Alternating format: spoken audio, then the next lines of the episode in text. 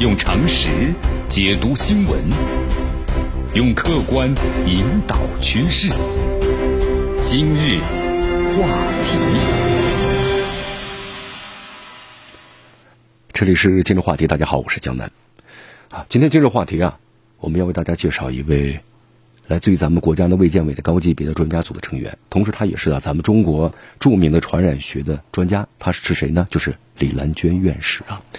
李兰娟院士这段时间呢是非常非常的忙碌啊，不断的你看是两地来回跑啊，一会儿去北京啊，一会儿又回到杭州，对吧？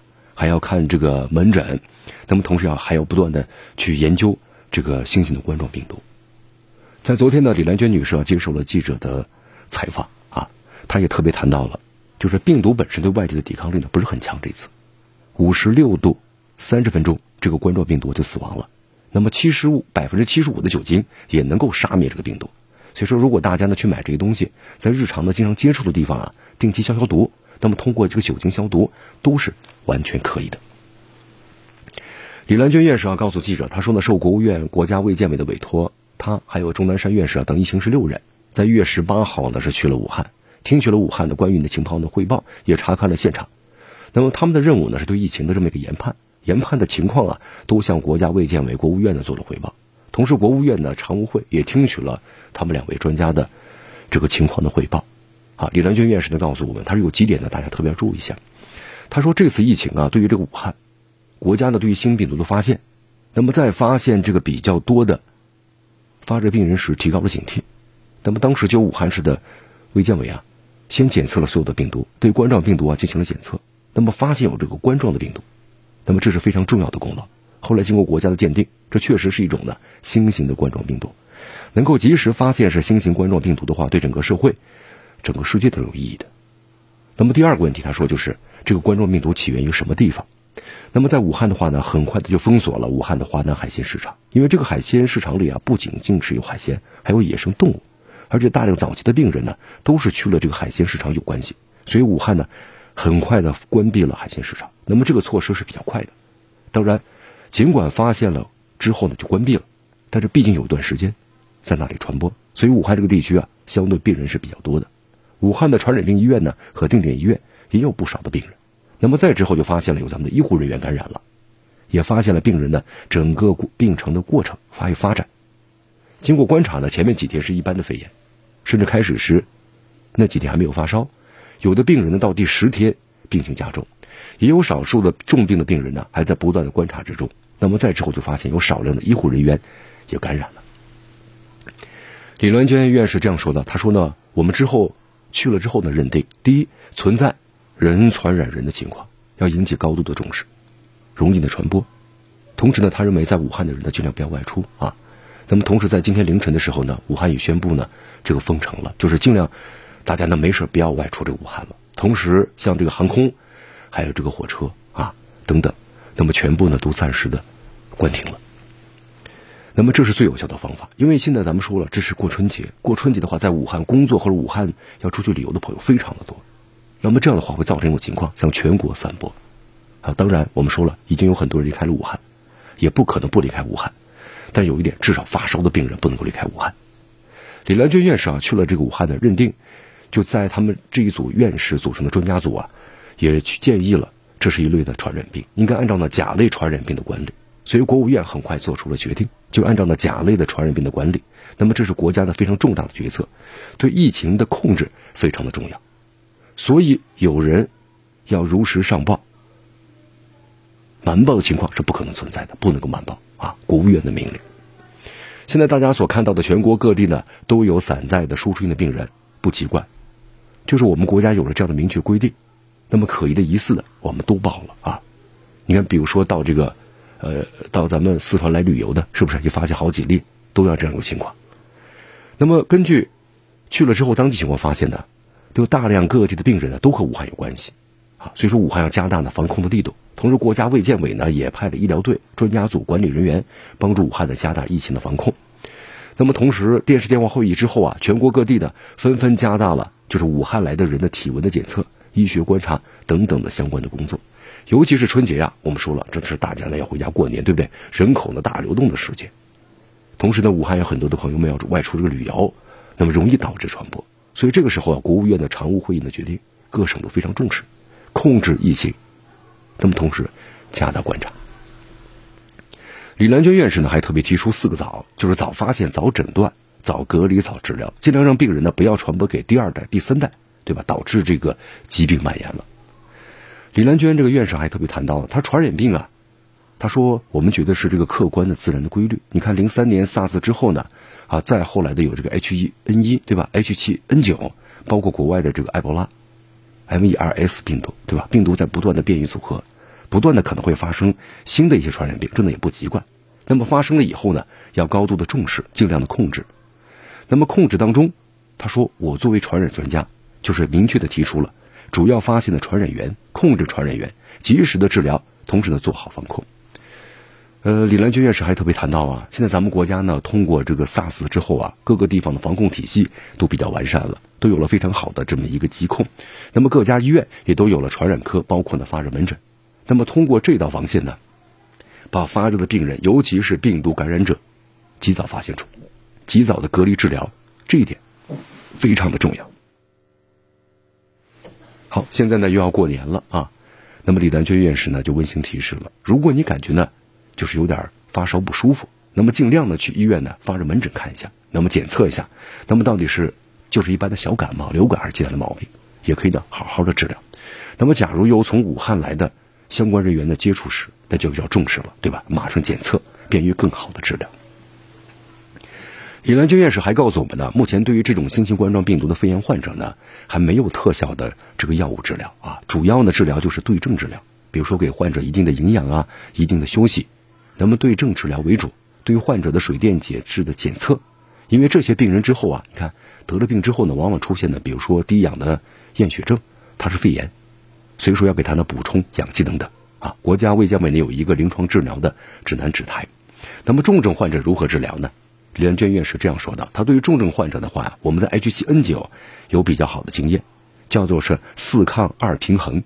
首先就是抗病毒的治疗，那么第二呢是抗休克的治疗，第三是抗低氧血症的，包括呢多器官的功能衰竭的治疗，第四就是抗继发感染。同时还有两个平衡啊，第一个平衡就是维持呢。水电的解质的酸碱的平衡，那么第二呢是微生态的平衡。病毒感染之后啊，微生态呢就失衡了，那么导致呢细菌继发感染。所以说微生态的平衡啊，能够减少呢继发感染。那么这套方法呢，我们说了行之有效的。好，当记者呢询问了一下，就新型冠状病毒和当年的 H7N9 禽流感相比的话，它在发展到重症以后哪更重一些啊？有什么不一样？李乐娟院士答复。H7N9 的重症发生率啊，比新型冠状病毒的就这种肺炎的话呢，要更高一些。H7N9 的重症发生率啊，早期在百分之四，四十到百分之五十的死亡率啊，这个是非常高的啊。虽然后来有抢救，它减少到百分之十几，大幅度下降，但是还有这么高的死亡率。但这次的疫情啊，发病的人数数量已经不少了，但死亡人数啊，相对是比较少的。当然后期呢，估计重症病人会增加。还需要大家的加强救治的力度。从目前统计的数据来看呢，它的病死率啊比 H7N9 要低很多。那么同时，对于这个新型冠状病毒的潜伏期，对吧？人感染之后除了发烧以外，还有哪些症状？那么怎么去判断它属于新型的冠状病毒？李兰娟院士呢还答道，这个冠状病毒啊，在 SARS 的时候呢，潜伏期最长是十四天，啊，一次根据现在的病人这个这次的话呢，统计一下，估计在十天之内吧，十天之内就是这个潜伏期。但这次新型冠状病毒的感染呢，不同的人感染之后呢，差异性比较大。有些患者呢，感染后期潜伏期是挺长的，有的两三天就发病了，那么最长的十天。那么就是把这个潜伏期啊，规定的就预计的稍微长点，确定为是十四天，最长可以十四天。那么潜伏期之内有传染性吗？李兰娟院士告诉我们，潜伏期啊，现在看来有可能也会传染的，这一点呢非常的重视。他说，现在我们了解了一些病人的病史，就病人自己啊没有发烧。早期呢，跟他有接触的人呢发烧了，那么跟他接触的人呢，可能后面也会有呢感染、发烧等等症状。那么如何进行检测，是不是感染得了这种呢？就感染上了新型的冠状病毒呢？李乐娟院士告诉我们，他说这个新型冠状病毒啊是一个新发的传染病。那么它和其他的冠状病毒呢，如果相比较的话，其实最主要的就是病原学的检测啊，因为咱们现在这个技术手段是很高了。过去在 SARS 的时候，你看这个冠状病毒啊，最初几个月你都不知道什么病原体，那么最后呢，是咱们中国的香港，呃，后来还拿到加拿大去检测了，确定才是冠状病毒。但这次的话，我们在很短的时间之内就确定是冠状病毒了。那么这个冠状病毒的基因检测呀，跟原来的 SARS 包括这 MERS 对吧？它的序列呢不是完全吻合，所以我们把它称为叫做是新型的冠状病毒。所以说这次呀，咱们中国反应非常快，就一旦确认了是冠状病毒之后呢，做了序列以后，很快的就把检测试剂研究出来了。因为没有这个检测试剂，你很难够判断出它到底得的是不是冠状病毒。目前这个试剂的话呢，发放到全国了，所以这就是为什么这几天呢，这个确诊的人数呢突然激增啊，就这个原因。啊，以前的话呢很难检测。好，现在咱们通过这个检测的话呢，两三个小时就能够完全的检测出来了。但最后的话呢，按照顺序，就咱们的相关程序啊，几个部门要共同认定再确诊，以免造成误诊。你看，现在咱们马上就到除夕了嘛，是不是？明天就大年三十了啊！这个市民吃年夜饭或者春节期间的聚餐要注意哪些呢？李兰娟院士告诉我们，他说过年期间呢，市民聚餐很多。那么建议大家呢不要吃这个野味了啊，提倡大家呢禁止呢野生动物的买卖，保护野生动物。那么这次新型冠状病毒啊，它是哺乳类动物的感染，所以说对于哺乳类动物方面呢，大家这个肉类啊要煮熟一点，不要吃生肉。那么已经有这个新型冠状病毒的病人呢就感染了，已经隔离了啊，接触者呢都在做医学观察，整体社会还是安全的。那么这一点大家呢也不要紧张啊，否则的话呢把大家弄得非常的恐慌，对不对？那么最关键的，其实还是咱们的疾控部门、医疗卫生机构的服务人员，确实比较辛苦啊。你看江南今天上班路上就听到了，对吧？你看咱们这个不成立了这种专门治疗的这个呃医院特别救护组之后啊，你看咱们的很多这个医生啊，八点钟就上班了，然后什么时候下班，这个是没有时间规定的。说这个病例太多了啊，脑子有点记得很混乱了。所以说李兰娟院士也告诉我们呢，他们呢非常的辛苦啊。那么，经常跟新闻媒体讲，就叫多慰问一下咱们医护人员，他们才是呢真正奋斗在第一线、保障人民健康的努力的工作，应该尊重医护人员啊。那么，同时针对这次新型的冠状病毒，像这个奥司他韦到底有没有用？李兰娟院士说了呀，就奥司他韦啊，对一般的流感是有病病毒是有效的，但这次冠状病毒呢，就还不能够显示有什么作用。所以说呀，对于这种新型的病毒的话呢，李兰院士又特别谈到了，就是目前的话呀。这种新的疾病，我们正在做深入的研究啊。按照理论的话，这是一个呼吸道传染病，这个是很非常的明确的。那么主要的症状就是肺部有炎症，肺炎以后的话呢，那么这个病毒就开始呢在肺下的繁殖，通过呼吸道啊唾沫来传染。他说，当然我们现在还继续研究有没有粪便、血液这方面的传播。那么这方面呢还正在研究之中。呼吸道的传染呢肯定是有的。那么洗手，按爱护卫生这点呢非常的重要。那么在人多的地方呢，要戴口罩；平时人少的地方呢，不一定要人人戴口罩。但是你到了公共场合呀，人员聚集比较多的地方，或者医院的发热门诊的地方，这些地方呢，必须要加强呢自身的这么一个防护。李銮娟院士说呀，在这个北方呢，呃，我们说家里啊都要开这个暖气，对不对？那么同时南方地区我们要开空调。那么他说这个空调这个温度呀，能不能杀死这个病毒呢？有很多人比较关心。李銮娟院士说呀。暖气或者空调不能够杀死病毒啊，因为它需要大约是五十六摄氏度。咱们这个空调或者是暖气的话，它是不能达到这个温度的话，五十多度的话，咱们人都受不了了啊。李兰娟院士还特别谈到了，那么家里常规的话呀，咱们的碗筷呢定期要消毒，煮一煮，煮到一百度啊，其他的病毒也都杀死了。同时咱们的食物啊不要吃生的，那么饭前饭后呢啊，包括便后都要洗手，这是一些基本卫生常识都能够做好。那么百分之七十五的酒精啊，能够杀死这个病毒。所以大家呢，如果去买这东西，日常接触的地方的话呢，定期消毒。那么这些呢，都是可以的。同时，现在啊，就是根据了解的话呢，李德军院士还说了，呃，其实易感人群包括哪些呢？所有的人都易感，只是老年人的免疫力功能呢比较低下，有慢性病的这些人呢更容易被感染，变成重症啊。所以免疫功能比较差的老年人等等，要特别的注意。那么就是现在有人说要戴防护镜，可不可以？啊，李兰娟院士说了，医护人员同病人面对面的接触需要防护啊，在外呢，普通人没有这个必要把防护镜呢也戴上。李兰院士还特别谈到了呀，他说呢，五到六月份呢，天气热了以后啊，病毒呢就开始减少了。那么春节前后，这个冬春季节啊，病毒感染容易发生，这是一个自然的这个客观的规律。那么同时春节啊，我们人口大流动，所以这个病例呢还会增加。那么现在呢，你看这个武汉地区已经实行了这个什么呢？呃，交通的这个封闭，那么就是最好呢没事不要出来啊，进行了这个隔离，相信呢能够把这个病呢很好的控制好。那么在以后这个新型冠状病毒还会发生变异呢？李连娟院士告诉我们，他说当然会变异了，病毒呢是在不断的变异。那么这个新感染的病毒呀，也是病毒变异的结果，以后呢还会再变，这个变呢是永恒的。李连院士还特别谈到了关于超级传播，他说这个超级传播呀是人为的定义，就像当年的 SARS 一样。啊，有一个人被感染之后呢，跑到北京，结果一个人呢传染了几十个人。那么在之后的话呢，传染更多，达到了上百、几百人啊。那么就是当时这个专家们给他起了一个名字，叫做超级传播者。那目前这方面在关注，但是还没有超级传播者的出现。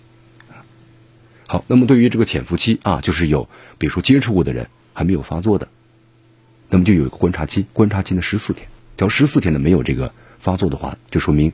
没有感染上，啊，就可以完全解除隔离了。好，李良军院士还特别谈到了新型冠状病毒啊，现在有传染人传人的特点。医护人员呢，因为他和这病毒患者呢都是携带者的话，都是天天要接触啊，首当其冲的。所以说现在的话呢，呃，也有医护人员呢被这个感染。李良军院士说了，所以社会大众要关怀我们的医护人员啊。李连院士呢，最后特别谈到，他说呢，刚刚从北京回来啊，个人向国家提出了，他那个带队去支援这个武汉，因为这次疫情的话呢，国务院是高度重视，也参加了国务院的常务会议，向李克强总理呢也做了汇报。他说，党和政府呀高度关怀人民的健康，同时呢，这次得病的包括人的这个医药费用啊，都可以进行这个报销啊，做了很多的相关的决策，所以说希望大家有个祥和的春节啊。同时最后啊，主持人江南也在提示大家，这个多勤洗手。就不要嫌嫌麻烦啊！去人多的地方一定要戴这个口罩。那么家里呢，多通风啊，保持好个人这个卫生，这一点呢非常的重要。好，再次也祝愿大家过个祥和、健康、快乐的春节。用常识解读新闻，用客观引导趋势。今日话题。